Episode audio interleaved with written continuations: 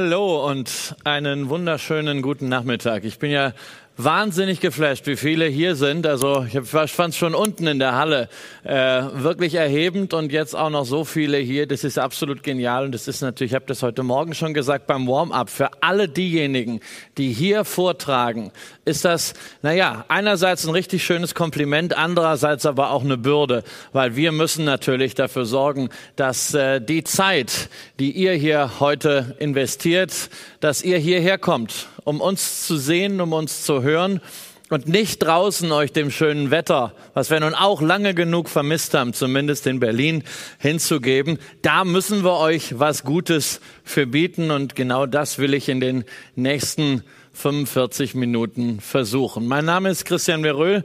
Ich gehöre ähnlich wie eben der Kollege Tech Aktien der übrigens, wie ich erfahren habe, tatsächlich einen richtigen Namen heißt. Hat. Der heißt gar nicht Tech-Aktien, der heißt Stefan Müller, aber eigentlich muss man ihn nur Tech-Aktien nennen. Äh, also wir und einige andere gehören zu der äh, sehr überschaubaren Spezies, die Ihnen hier heute nichts verkaufen wollen.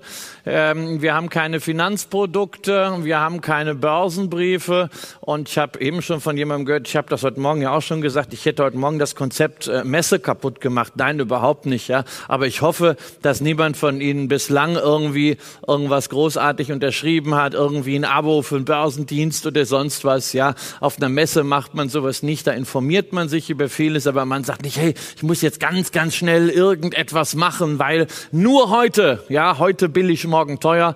Das kann man in Mallorca so am Strand machen für eine lustige Sonnenbrille, aber nicht für irgendwelche Abos, nicht für irgendwelche Börsenbriefe, nicht für irgendwelche Konten und ähnliches. So, da sind wir mitten im Thema. Tja, also ich habe überlegt, was mache ich denn heute? Wenn ich hier ein so großartiges äh, Auditorium habe, mit dem Richie Dittrich. Ja, der Richie ist derjenige, der diese ganze Veranstaltung bloggerseitig vom Programm her und sowas auf der Börse Stuttgart organisiert. Ja, ohne den Richie wird es hier eine ziemlich traurige Veranstaltung sein auf dieser Messe. Haben mit dem Richie gesprochen und gesagt, was, was, was machen wir denn? Machen wir Dividenden oder machen wir so allgemeinen Markt? Heute Morgen hatte ich ja so rationales Investieren. Hat er gesagt, ach komm, du hast so letztens schon mal was gemacht zu den rheinischen Börsenregeln und mach doch das nochmal. Ja, und in der Tat, ich bringe natürlich ein bisschen was mit, auch zum Markt, aber wir wollen ein bisschen drüber nachdenken, wie wir eigentlich als Investoren agieren. Das nennt man normalerweise Mindset. Ja, da kann man ganz tolle Coaching-Kurse besuchen, was Mindset angeht. Ja, die kosten dann irgendwie 5000 Euro, 8000 Euro muss man, glaube ich, häufig machen bei Leuten, die erst ganz kurz an der Börse sind, ja, weil die haben das nötige Selbstbewusstsein und das nötige Wissen für Funneling, zwar nicht für Börse, aber das ist in diesem Coaching-Business alles nicht so wichtig, das Inhaltliche. Na, man muss halt nur wissen, wie man es vertickert. Ähm, wir machen es heute mal ganz einfach, äh, etwas volkstümlich gedacht, ein bisschen zurück zu meinen Wurzeln. Wer mein Buch gelesen hat, weiß, dass mein Opa Wilhelm mich sehr stark beeinflusst hat. Nicht nur was Börse anging, sondern auch was sonstige Werte anging. Und Opa Wilhelm war gebürtiger, eingefleischter, leidenschaftlicher Aachener. Und von ihm habe ich also neben dem Börsenwissen unter anderem auch das fröhliche rheinische Wesen geerbt. Ich weiß, ich bin hier im Schwabenland, aber wir Rheinländer sind ja in der ganzen Republik bekannt für diesen Optimismus, für dieses Fröhliche. Und der Kabarettist Konrad Beikircher hat da ein Grundgesetz zu bekannt gemacht, was so den Rheinländer auszeichnet. Elf Parameter, elf kleine Merksätzchen. Und in der Tat habe ich vor einigen Jahren festgestellt, als ich mit einem anderen Rheinländer aus dem Finanzbereich äh, mich ein bisschen unterhalten habe, nämlich dem Ihnen allen wahrscheinlich bestens bekannten Robert Halver, dass eigentlich dieses rheinische Grundgesetz doch irgendwie auch ganz gut zur Börse passt. Deswegen die elf Paragraphen des rheinischen Grundgesetz in aller Kürze adaptiert für die Börse und was wir daraus lernen können.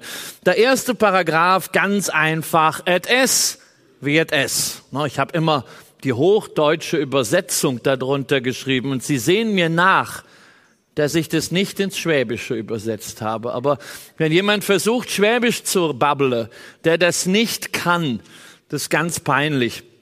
Ich komme ja, ich lebe ja quasi in Schwaben. Also ich wohne im Nebenbezirk von Prenzlauer Berg in Berlin. Ja, und da haben wir ja ganz viele Schwaben. Es ist wie es ist. Es ist wie es ist. Eigentlich so eine Banalität, aber ich merke das auch heute wieder. Ja, wie viele Menschen in sich so einen gewissen Grimm tragen über das, was momentan an den Finanzmärkten los ist. Ja, da kommen dann so Sachen. Ja, es ist ja echt ein Mist, dass jetzt wieder die Zinsen so steigen äh, für die ganzen Growth-Werte. Das funktioniert dann ja alles gar nicht mehr.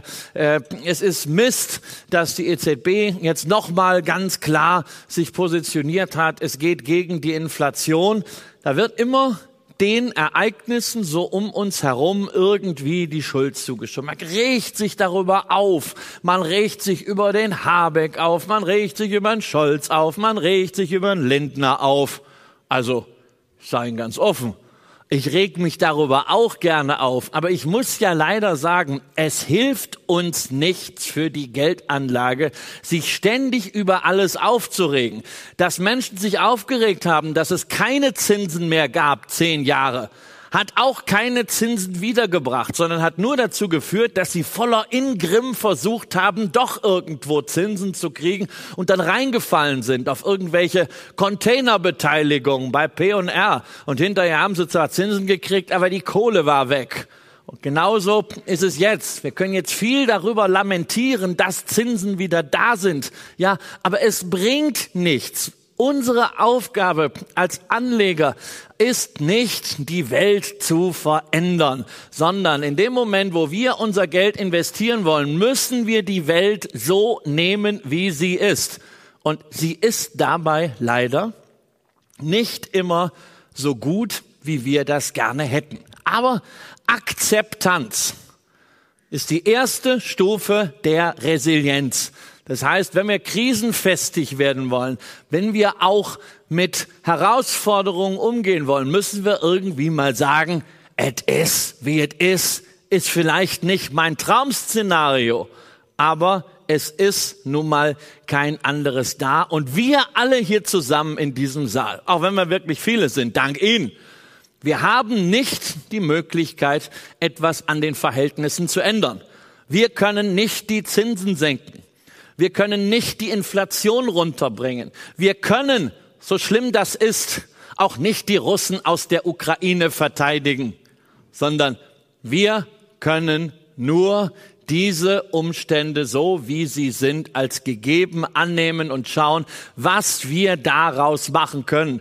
Und was sind das für Umstände im Wesentlichen? Ich habe es heute Morgen sehr ausführlich gemacht, nochmal kurz auf den Punkt gebracht. Vier wesentliche Themen aktuell. Erstens, es gibt wieder Zins und das ist auch gut so, denn das Geld wieder einen Preis hat, dass diese Anomalie von Null- und Negativzins beendet hat das ist insoweit doch eine gute Nachricht, als man jetzt nicht mehr alles das machen kann, was man auch denkt.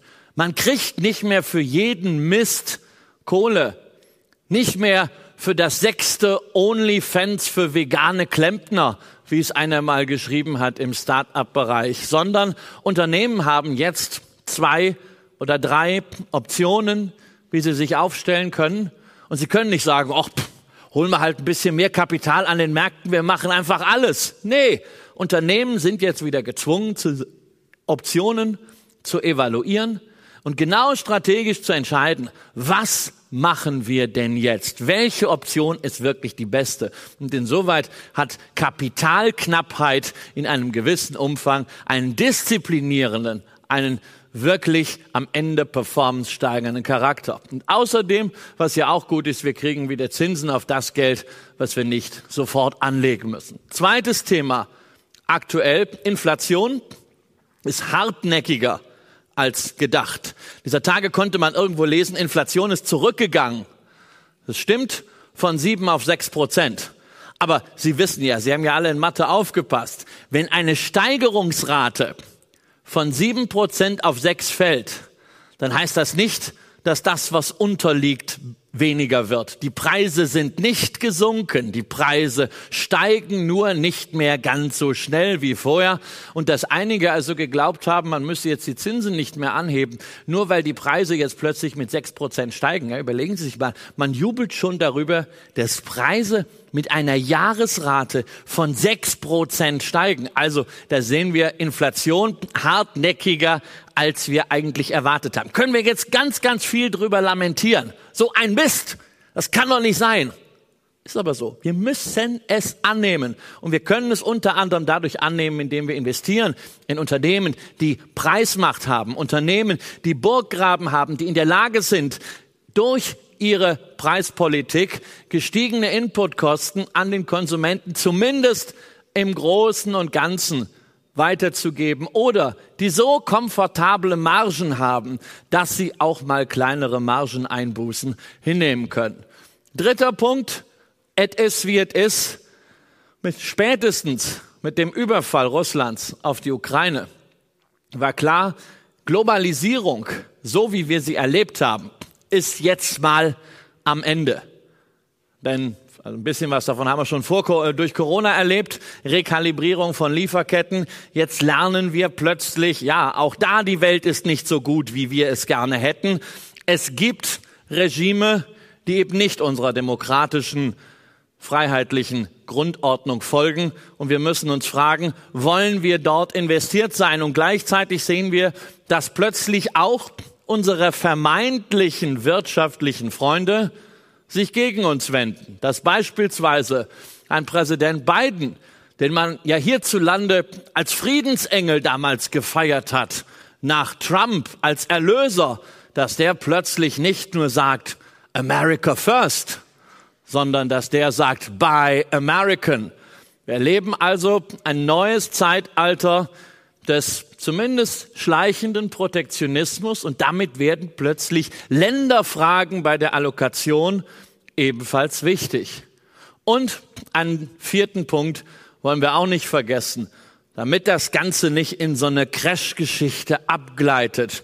Worüber haben wir die letzten Jahre gesprochen an den Märkten? Was war die Triebfeder der Hosse? Das waren die großen Trends, Digitalisierung, Demografie, Nachhaltigkeit, sprich Energiewende.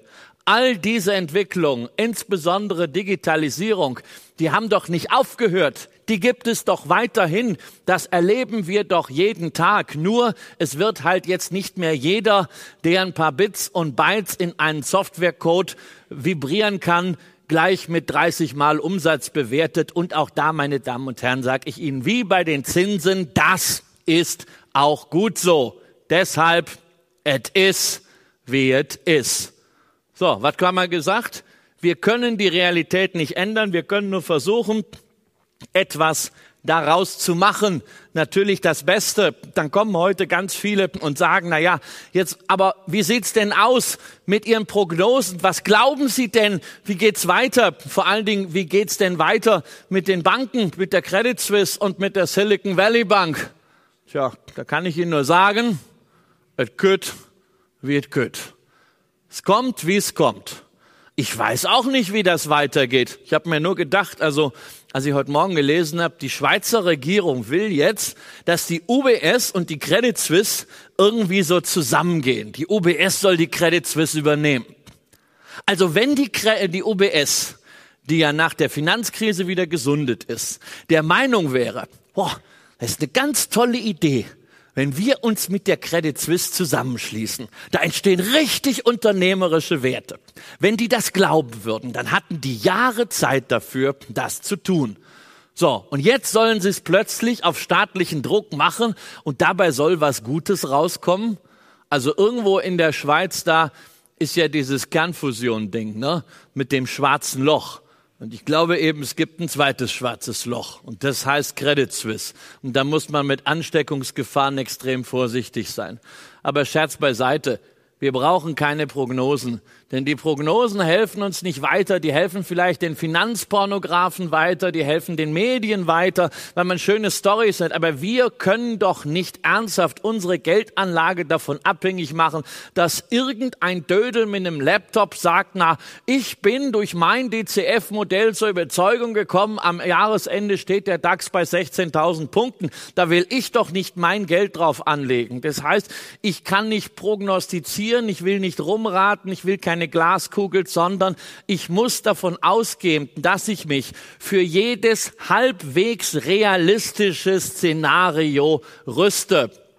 Und das sind nun mal Szenarien wie Inflation bleibt hoch. Dafür brauchen wir Unternehmen mit Preismacht im Portfolio. Dafür brauchen wir Unternehmen auch, die Rohwaren herstellen und vermarkten. Da sind wir dann bei den Metallen. Da sind wir auch, wer es denn ethisch vertreten kann, beim Öl. Aber ich will doch nicht nur auf ein solches Szenario vertrauen es kann ja auch sein, Inflation geht irgendwann mal wieder runter. Folglich brauche ich auch Unternehmen aus anderen Sektoren. Ich muss mich also entsprechend breit aufstellen, Zykliker und Nicht-Zykliker, defensive Werte mitbringen, nur immer dabei schauen, dass ich mich nicht auf ein einziges Szenario verlasse. Das gleiche auch bei einzelnen Assetklassen. Für denjenigen, der sagt, ich möchte nicht zu 100 Prozent investiert sein, dann geht es darum,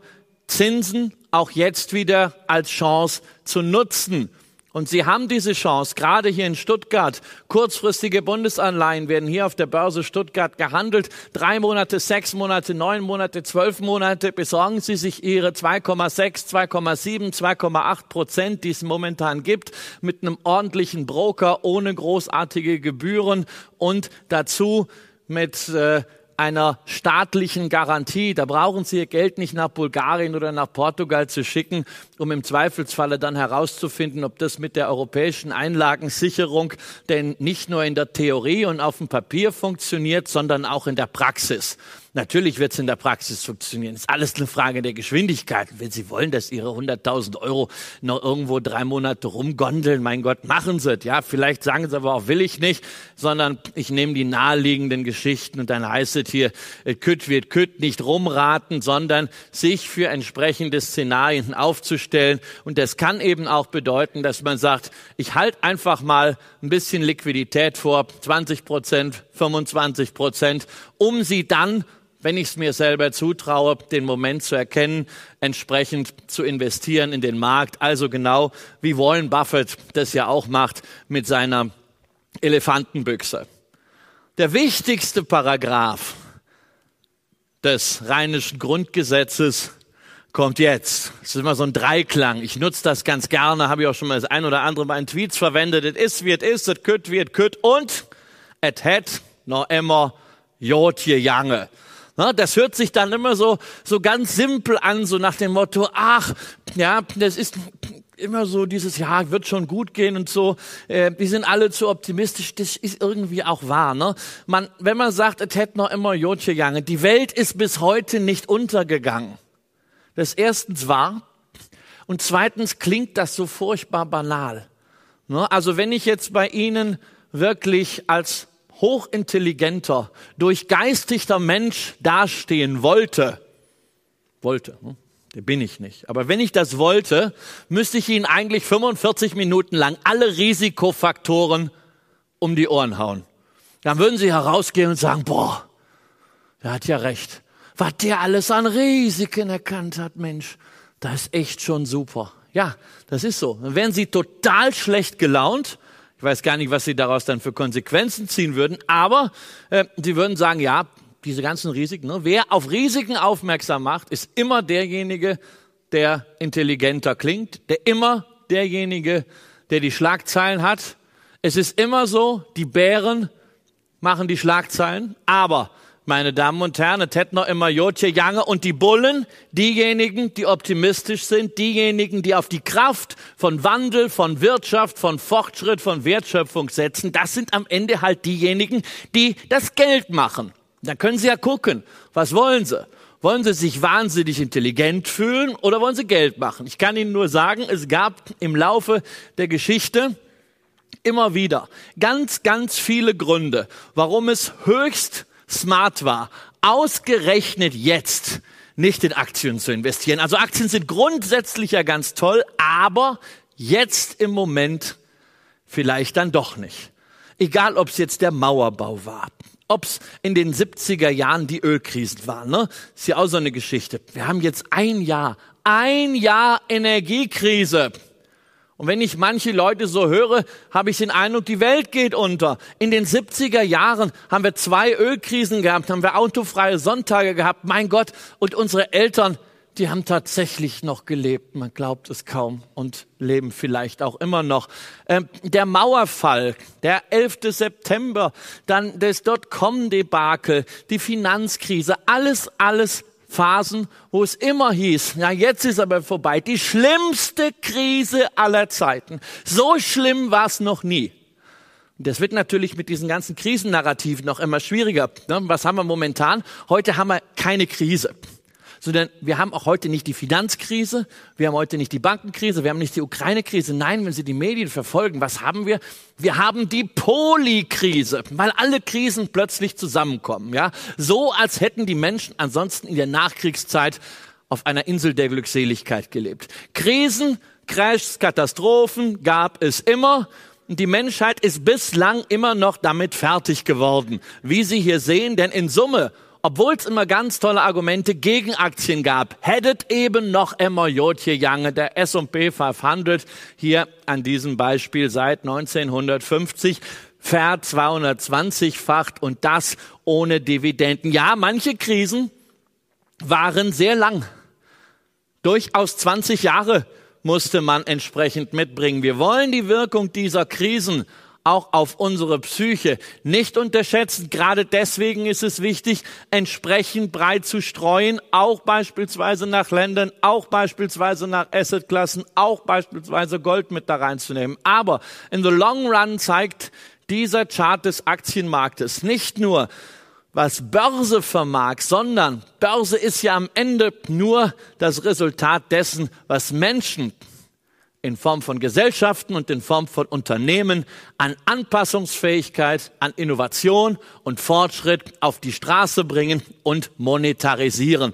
Und da sehen Sie eben, es funktioniert. Wenn Sie diese Grafik haben wollen, ich zeige Ihnen am Ende des Vortrags, wo Sie sie denn bekommen. Und wenn Sie übrigens sagen, nee, also da bin ich jetzt nicht der Meinung, es hätte noch immer Jotje Jange mag ja sein, aber der Krug geht so lange zum Brunnen, bis er bricht. Und dieses Mal geht die Welt unter. Da muss ich Sie ernsthaft fragen, was machen Sie hier? Da müssen Sie doch nicht zur Invest gehen, wo Ihnen irgendwelche Leute Fonds verkaufen wollen oder sowas. Glauben Sie denn allen Ernstes, ne? Nennen wir ihn doch mal beim Namen Dirk Müller. Wenn das alles eintritt, glauben Sie, und, und die Welt geht wirklich unter ja, dann will ich doch keinen Dirk Müller Fonds haben. Dann will ich eine einsame Insel irgendwo in so, ja, wahrscheinlich auch mal irgendwo nicht in Deutschland, sondern irgendwo in einem sonnigen Land, ja, mit autarker Stromversorgung, eigenem Gemüsebeet und äh, natürlich Waffen, ne, dass auch keiner rankommt, weil ich will den Wohlstand ja auch nicht teilen. Ja, aber dann sind Sie, dann müssen Sie bitte auf eine Preppermesse gehen. Es kann ja sein, aber dann, dann sind Sie, wenn Sie sagen, nee, das ist jetzt alles, geht alles in die Binsen, dann sind Sie auf der Invest wirklich falsch. Aber wir machen weiter mit dem Rheinischen Grundgesetz, Paragraph 4. Jetzt kommen wir so ein bisschen mehr rein in die Themen für Anleger. Was fort ist, es fort. Ne? Ganz einfach. Was weg ist, ist weg. Die ganz klare Aufforderung daran, irgendwann auch mal mit der Vergangenheit abzuschließen. Das ist ganz wichtig für Anleger, die immer wieder so gewisse Lieblingsaktien haben, die fallen und fallen und fallen wie ein Stein.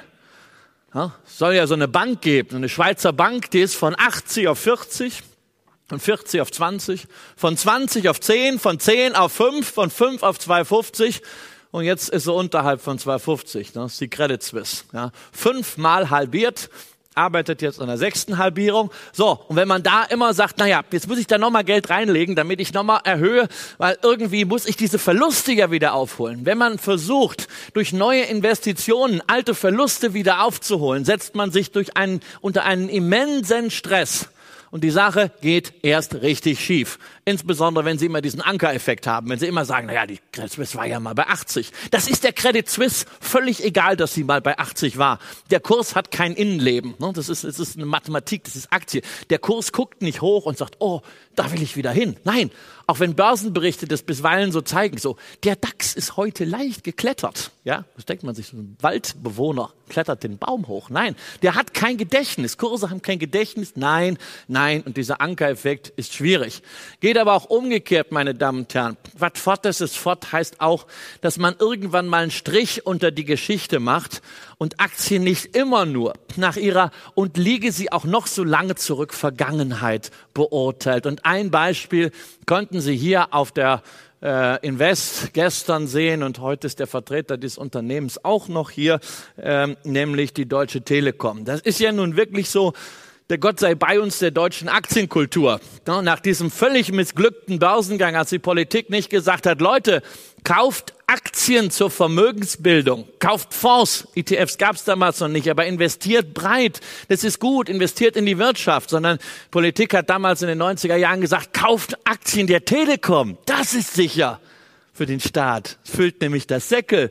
Und das, was die Telekom bekommen hat im Börsengang, hat man ja anschließend den UMTS-Auktionen auch noch wieder rausgeleiert. Ja, aber wenn man immer sagt, oh, Telekom, was ein scheiß Unternehmen, damals weiß ich doch, die war über 100 und so. Ja, man muss irgendwann mal einen Cut machen, wenn man die Telekom auf Sicht der letzten zehn oder hier auch mal dargestellt 20 Jahre sieht. Man muss irgendwann mit der Vergangenheit abschließen und stellt fest, ist ein ordentliches Unternehmen geworden, insbesondere seit Tim Höttges es führt. Solide aufgestellt, gute Cashflows, sicherlich kein Dividendenmeister, aber in diesem Geschäftsmodell, was natürlich ein schwieriges Geschäftsmodell ist, denn das große Geld mit Netzen machen halt diejenigen, die die Daten da durchschicken, Facebook, Netflix und wie sie alle heißen, aber insgesamt sehr ordentlich aufgestellt, keine Anlageempfehlung, aber ein Beispiel dafür, dass es sich irgendwann auch mal lohnt, ein Unternehmen nach dem Motto, was fort ist es fort nach der jüngeren Geschichte und nicht nach der ganzen Geschichte zu beurteilen.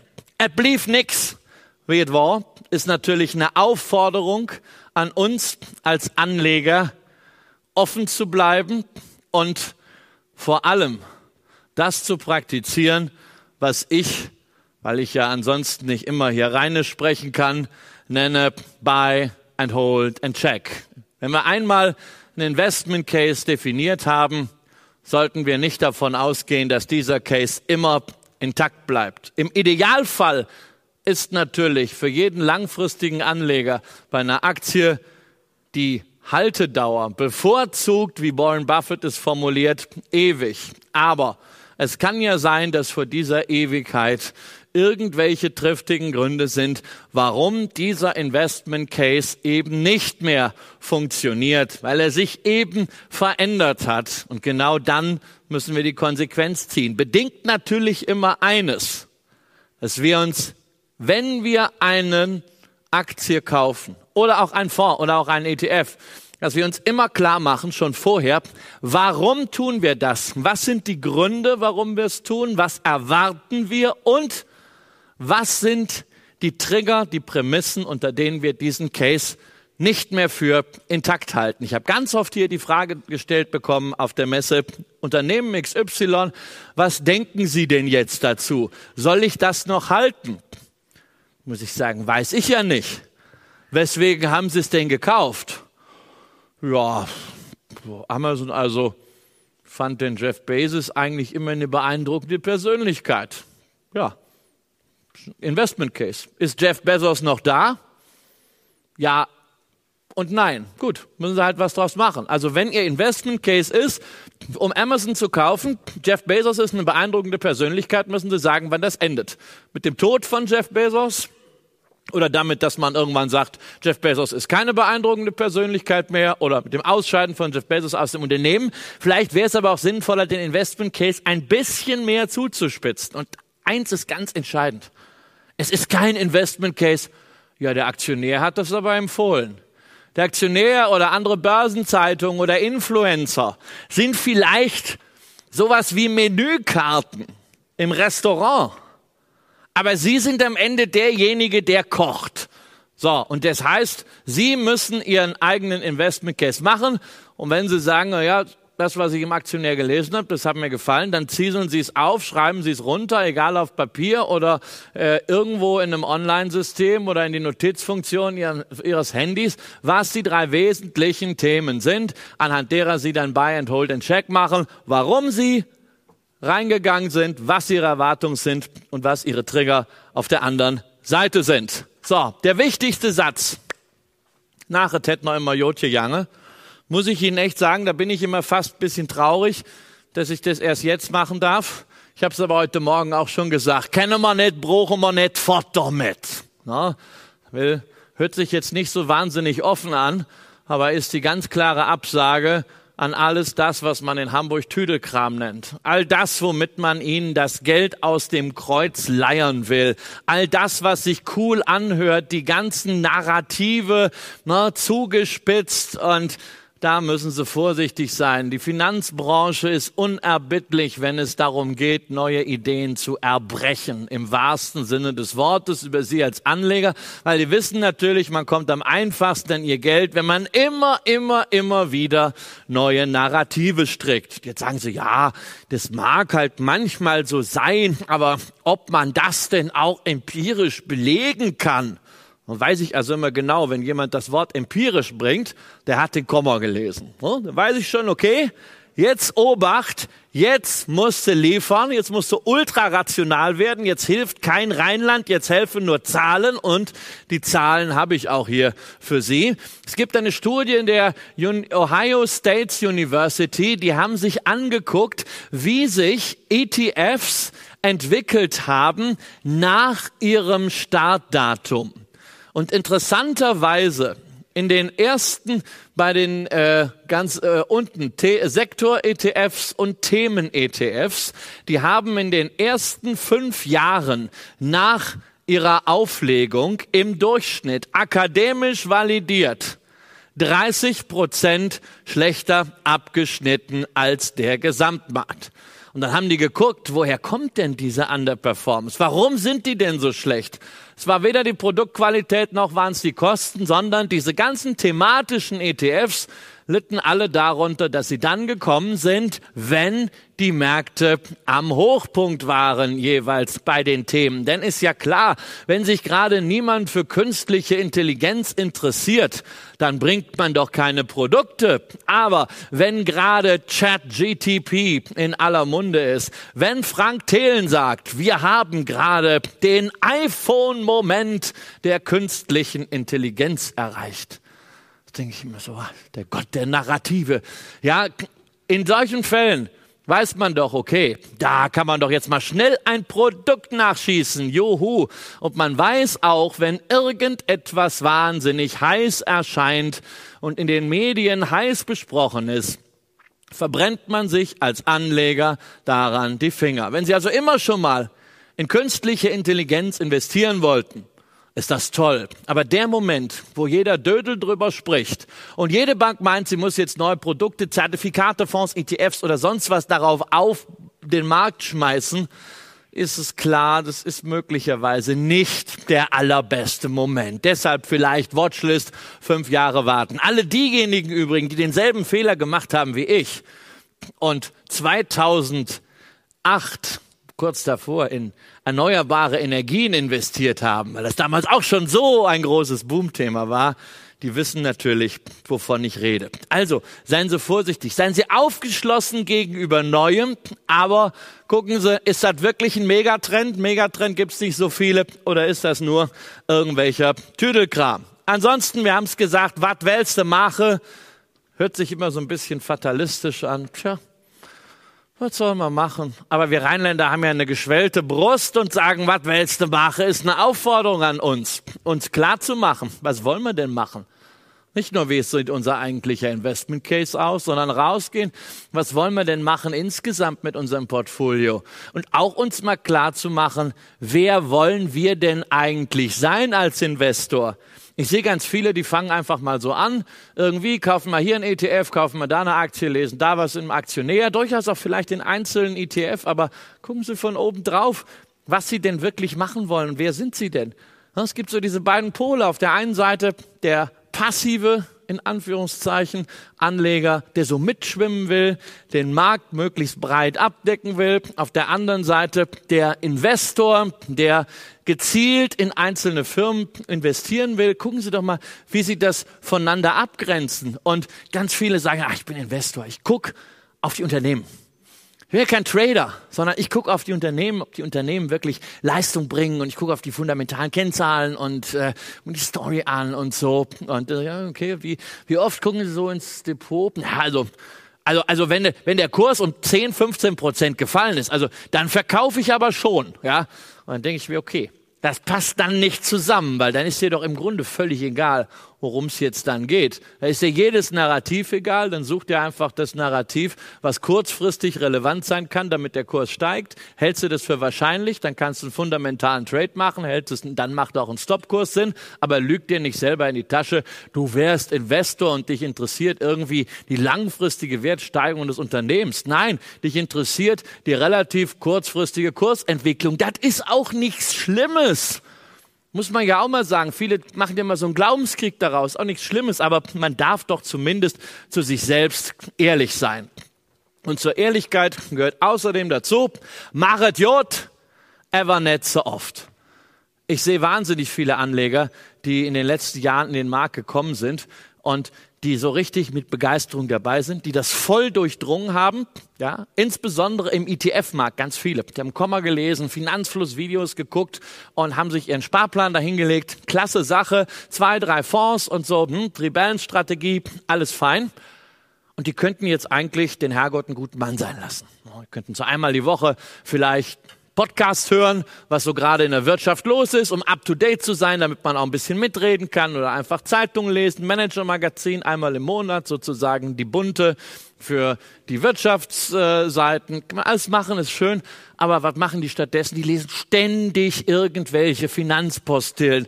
Da gibt's wieder so einen neuen ETF. Also der ist jetzt, also die haben dann den All World, aber jetzt gibt's den ESG All Cap All World. Also da sind ja auch noch Small Caps mit drin der ist nur 0,2 Prozent, während meiner ja 0,15 Prozent hat. Herr Röhl, was meinen Sie denn? Soll ich den jetzt ersetzen bei mir im Sparplan? Und ich denk so, nein, warum denn? Muss doch gar nicht sein. Du hast einen perfekten Plan ja, such doch nicht immer noch nach dem Plan, der noch ein bisschen besser ist. Bleib doch einfach einmal bei dem Plan, den du hast, ja. Machet Jod, aber nicht so oft. Es reicht für alle diejenigen, die sagen, ich investiere passiv, einmal im Jahr, zweimal im Jahr auf das Portfolio zu gucken, ob sich irgendwelche grundsätzlichen Themen geändert haben, beispielsweise die Wahrnehmung von Risiken mit Blick auf Emerging Markets, sprich China oder generell diktatorische Regime, ob man vielleicht rebalancen muss, das ursprüngliche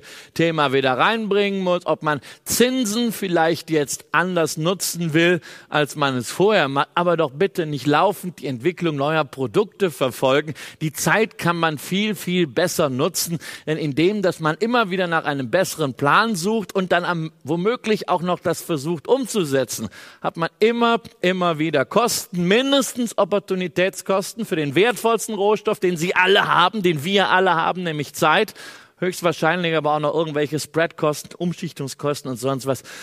Und ich sage Ihnen, lassen Sie es und sagen Sie sich einfach mit dem neunten Paragraphen des rheinischen Grundgesetzes ganz häufig, was soll der Koi? Ja, was soll der Quatsch? Es gibt ganz viele ständig News über irgendwas, über neue Produkte, über Grundrauschen in den Märkten. Es kann sie alles ständig wieder davon wegbringen, was sie sich eigentlich mal in einer ruhigen Minute für sich selbst und für Familie und für ihr Vermögen überlegt haben. Deswegen, also auch wenn ich selber Medienleistung produziere, mit Podcast und mit dem YouTube, wenn ich ja gerne auf Twitter und auf Instagram bin, kann ich Ihnen sagen, also so ein Digital Detox einfach durch den Wald laufen, statt zwei Stunden lang irgendwelche News zu lesen, ist häufig die bessere Entscheidung und einfach auch zu versuchen, Distanz zu kriegen. Distanz zu kriegen zu den Märkten, zur Wirtschaft und auch zum eigenen Depot. Wenn man sich den ganzen Tag mit Themen beschäftigt, geht die Distanz verloren und was da, äh, was es bedeutet, wenn Distanz verloren geht, das kann man ganz gut feststellen am Beispiel von Tesla. Tesla war mal ein großartiges Unternehmen und es gab früher viele Tes nur Tesla-Aktionäre. Heute gibt es bei Tesla drei Fraktionen. Es gibt Aktionäre, es gibt Gläubiger, äh, Gläubige und es gibt entschiedene Gegner. Diese emotionale Aufladung, weil alle so wahnsinnig viel wissen oder zu wissen meinen von der einen oder anderen Seite, das hat was von Kulturkampf das hat wirklich was von Inquisition, wenn man so manche Tweets verfolgt, als wenn derjenige, der nicht an die Revolution glaubt, bald auf dem Scheiterhaufen äh, landet und derjenige, der vielleicht äh, gerade Tesla-Aktien hat, äh, gleich für blöd verkauft wird. Da kann ich auch sagen, dem einen oder anderen stünde ein bisschen mehr rheinische Gelassenheit durchaus gut zu Gesicht und fragt euch einfach doch an der einen oder anderen Stelle, was soll der Koi und drängste eine mit? Ne? Kennt man auch vielleicht außerhalb von Köln.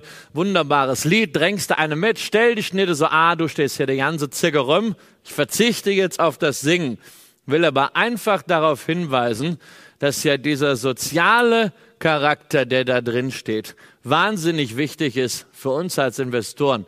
Ich hatte so eine Messe alleine, wo man ja auch zusammensteht, sich mit anderen austauscht an irgendwelchen runden Ständen, hilft doch jedem gut dabei, seine eigenen Fragen mal zu diskutieren, neue Blickwinkel zu bekommen. Aha, da bin ich noch gar nicht drauf gekommen, paar Erkenntnisse mitzunehmen. Diese Geselligkeit ist eine ganz wichtige, eine ganz großartige Sache und allein deswegen lohnt so eine Messe. Ich habe gestern Abend bei gesehen, das äh, war ich noch kurz hier so ein Twitter-Event von Leuten, die sich auf Twitter kennengelernt haben. Auch die sozialen Netzwerke in Maßen, wenn sie denn wirklich sozial sind, mit anderen auszutauschen auszutauschen. Das bereichert ungemein, aber immer bitte der Gestalt, dass man auch einfach andere Meinungen mal zulässt. Es ist nicht eine Ideologie, es ist kein Glaubenskrieg und man kann auch anders als in der Religion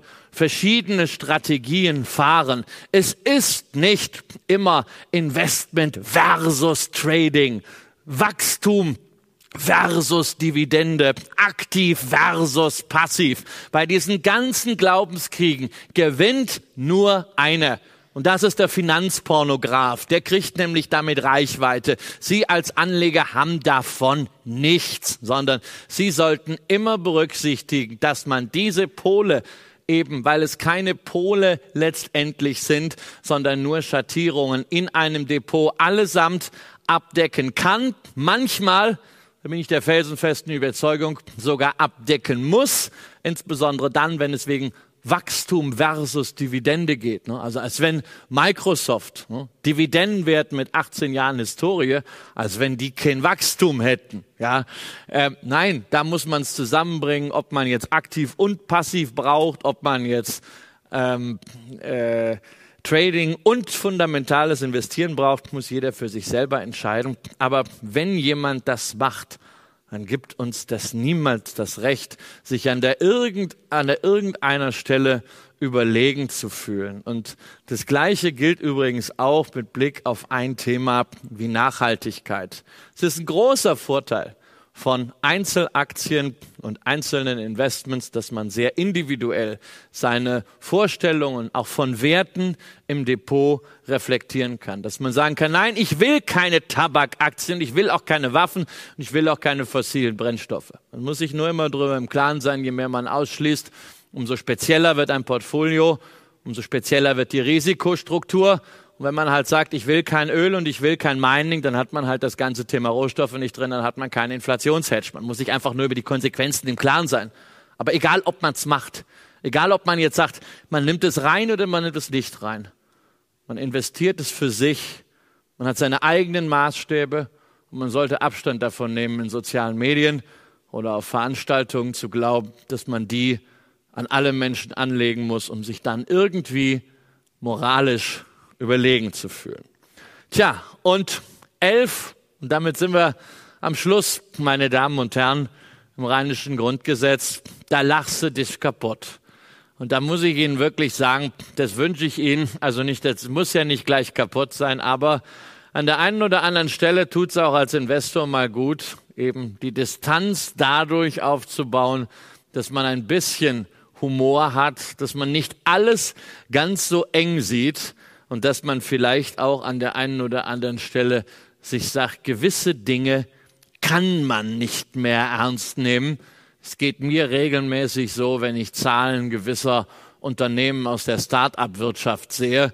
Ähm, wenn also schon in der Überschrift einer Unternehmensmeldung davon geschrieben wird, dass man das adjustierte EBITDA im Jahr 2025 in den positiven Bereich entwickeln möchte. Ja, dann denke ich mir nur, also schon 2025 positiver Bereich ist lustig, heißt also, es bleibt weiter negativ. Ja, könnt auch schreiben, wir schreiben weiter Verlust, aber dann so dieses adjustierte EBTA. Machen Sie sich einfach mal einen Spaß und lesen Sie dann mal, wie das so teilweise definiert ist, was da so alles rausgerechnet wird. Also Delivery Hero hat letztes Jahr echt mal eine Adjustierung gemacht, da haben sie die Technikkosten rausgerechnet. Das ist natürlich super, ne? Man definiert sich als Technologieunternehmen, wir tun ja immer. Die wollen ja nicht, dass man sagt, ey, ihr seid ein Pizzalieferdienst, der seine Leute nicht ordentlich bezahlt. Nee, we are technology-driven platform und so weiter. Ja, aber dann im Stammgeschäft, wenn das Stammgeschäft Technologie ist, sagt man, na ja, also Aufwendungen für Technologie sind außerordentlich, die bereinigen wir mal. Da muss ich sagen, mein lieber Freund der Kagemann auf Twitter würde an der Stelle sagen, Clownschau und gucken Sie mal, wo Sie die eine oder oder andere Clownshow finden. Sie wissen ja, schon früher im Mittelalter, die Narren, die gelacht haben, das waren die intelligentesten, das waren noch diejenigen, die durften die Wahrheit sagen. Insofern bewahren Sie sich ein bisschen was davon und denken Sie nicht nur so viel über Märkte nach, sondern das war ja das, was ich mit dem rheinischen Grundgesetz machen wollte, Sie ein bisschen zu motivieren, auch über sich selbst als Investoren nachzudenken und das, was um Sie herum alles so los ist. Wenn Sie sagen, na ja gut, das war jetzt ein ganz netter Start, aber da möchte ich noch mal ein bisschen mehr lesen. Gibt es denn da was? Ja, da gibt es auch ein bisschen was. cwröll.com finden Sie unter anderem mein Renditedreieck für den MSCI World, auch für Sparpläne. Sie finden dort äh, unter anderem die Crash- und Krisenfolie S&P 500 seit 1950. Äh, Sie finden dort noch ein paar andere Infos über das, was ich sonst so mache. Nur eben nichts über Produkte, weil die habe ich nicht. Äh, was Sie dort auch finden, sind Hinweise auf meine sozialen Media Profile. Freue mich, wenn Sie mir folgen auf Twitter, Instagram und LinkedIn. Und ansonsten, wenn Sie noch ein bisschen mehr hören möchten, vielleicht auch sehen möchten, jede Woche Echtgeld TV mit meinem Kollegen äh, und langjährigen Freund Tobias Kramer. Und weil ich die Frage hatte, früher standen da zwei äh, Podcasts. Es gibt ja noch ein anderes Format von mir, was ich jetzt ein Jahr lang gemacht habe mit Horst von Butler, dem langjährigen äh, Chefredakteur von Kapital. Ähm, Horst hat Kapital verlassen. Jetzt war die Frage, was wird aus unserem Podcast Aktien fürs Leben? Das kann ich Ihnen leider noch nicht sagen, aber ich habe äh, Ende April Geburtstag und nachdem Horst jetzt bei der Wirtschaftswoche Chefredakteur ist, habe ich mir gewünscht zum Geburtstag, dass es da einen neuen Podcast gibt und ja, ich bin ganz optimistisch, dass wir das bis dahin hinkriegen. Ansonsten darf ich Ihnen für die letzten drei Messestunden, nee, zwei Messestunden hier alles Gute wünschen, noch einen guten Erkenntnisgewinn. Halten Sie weiterhin den Igel in der Tasche und schreiben Sie nichts und denken Sie immer daran, hier sind ganz, ganz viele Leute, die alle, ausnahmslos alle immer nur ihr Bestes wollen. Ne? ihr Geld. Aber gleichzeitig ist klar, es gibt viele gute Berater, Honorarberater, Provisionsberater, Steuerberater, ganz viele wirklich auch gute Berater. Aber am Ende sind sie es, die entscheiden. Denn niemandem, ausdrücklich niemandem, ist ihr eigenes Geld so wichtig wie ihnen selbst. Und wenn sie sich nicht selbst drum kümmern, dann tun's andere. Und das wollen sie nicht. Vielen Dank.